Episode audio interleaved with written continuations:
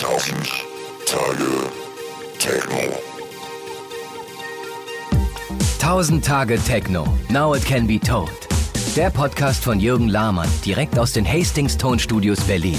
Präsentiert von Zebra AudioNet, der Podcast Company von Zebralution.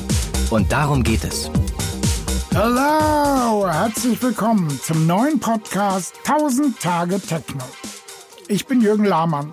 In den 90s war ich Mitveranstalter Love Parade und Mitgründer und Veranstalter der Mayday und Herausgeber der ersten Techno-Zeitschrift in Deutschland, dem Frontpage.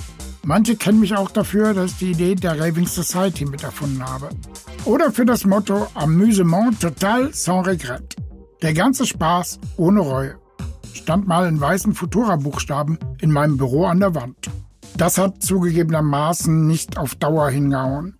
Nach dem Amüsement folgte denn doch eine Menge Ärger wie der Abturn nach dem Rausch. Hochgeflogen, hart gelandet. Die Geschichte Frontpage endete in einem ziemlichen Chaos. Ich fand das dann auch recht angesagt, mal ein paar Jahre mich nicht mehr zu äußern. Nun freut sich der ein oder andere, mein glockenhelles Stimmchen wiederzuhören. Jetzt also 1000 Tage Techno. Wovon reden wir hier? Mal zum Begriff Techno. Wann hat das überhaupt angefangen mit Techno? Die einen sagen mit Kraftwerk, die anderen sagen ja, aber.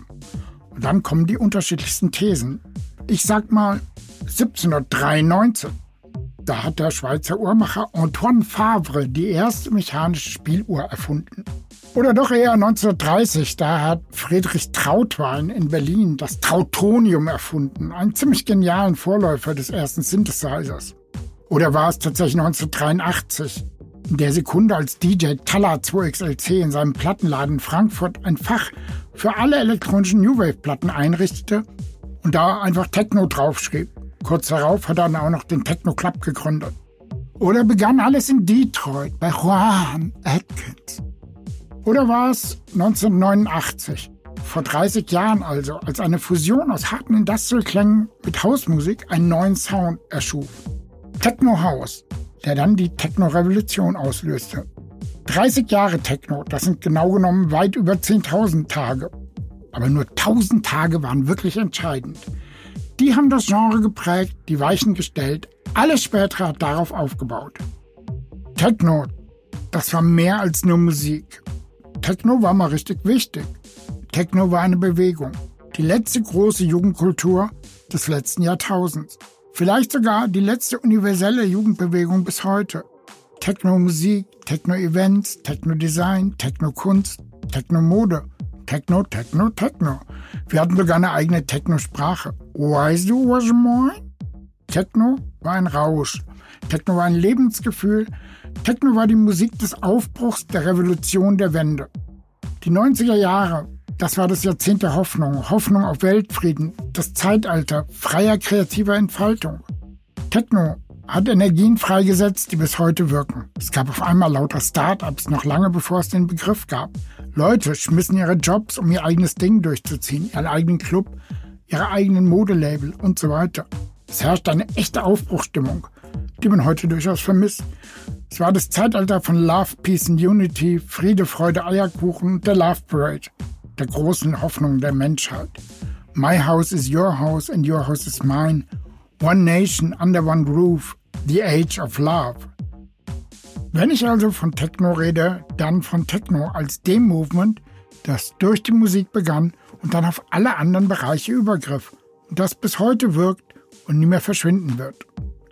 2019 hat die Love Parade 30 Jahre Geburtstag und auch das Frontpage wird 30. Es wird Bücher geben, Rückschauen man erinnert sich der guten alten Zeiten und für 2019 und 2020 sind sogar Ausstellungen geplant. Die erste Ausstellung kommt bereits am 4. August 2018. Sie heißt 90s Berlin und hat uns supportet, damit wir auf sie aufmerksam machen. Herzlichen Dank dafür. 90s Berlin in der alten Münze in Berlin in der Nähe vom Roten Rathaus. Eine Multimedia-Show über die Mauer, den Mauerfall und all den Dingen, die nach der Wende passiert sind. Wozu natürlich auch die Clubs und Techno gehören. Das wilde Leben in Berlin Anfang der 90er. Konzipiert vom privatwirtschaftlichen DDR-Museum, terminmäßig ganz vorne. Love Parade, Frontpage, Tresor, Technozid, Tacheles und sogar der Eimer mitten im Museum. Das hätten wir uns wirklich nicht denken lassen. Der Eimer im Museum. Genauso wenig, dass ich mal von den Machern des DDR-Museums supportet werde. Und man denkt sich, ist das jetzt wirklich schon so lange her? Manche Erinnerung ist bereits verblasst. Heute kann man schon sagen, dass die damals erhältlichen Drogen nicht alle Gehirne zwingend funktionsfähig gemacht haben. Dazu kommt, die ersten der damaligen Protagonisten sind bereits gestorben. Andere haben die Kurve gekriegt, sehen hervorragend aus, sind gut in Schuss. Einige sind sogar richtig erfolgreich geworden. Die Drogendealer von eins sind mehrheitlich Heilpraktiker geworden. Überhaupt sind ganz viele Heilpraktiker geworden. Ich weiß gar nicht, ob das nur in meinem Bekanntenkreis so ist oder bei euch auch. In jedem Fall dachte ich mir, sollte man genau jetzt mal mit dem einen oder anderen sprechen. Und es wird Spaß machen, uns zuzuhören. Denn im Rahmen der ganzen Jubiläen tauchen seltsame Randfiguren und obskure Spätgeborene auf, die damals gar nicht dabei waren oder keine Rolle spielten. Und jetzt probieren die Technowelt zu erklären, was ich völlig unerträglich finde. Deswegen 1000 Tage Techno mit Gesprächen, mit den Originatoren, mit den Leuten, die damals richtig wichtig waren mit Influencern, die schon welche waren, als es das Wort noch nicht mal gab.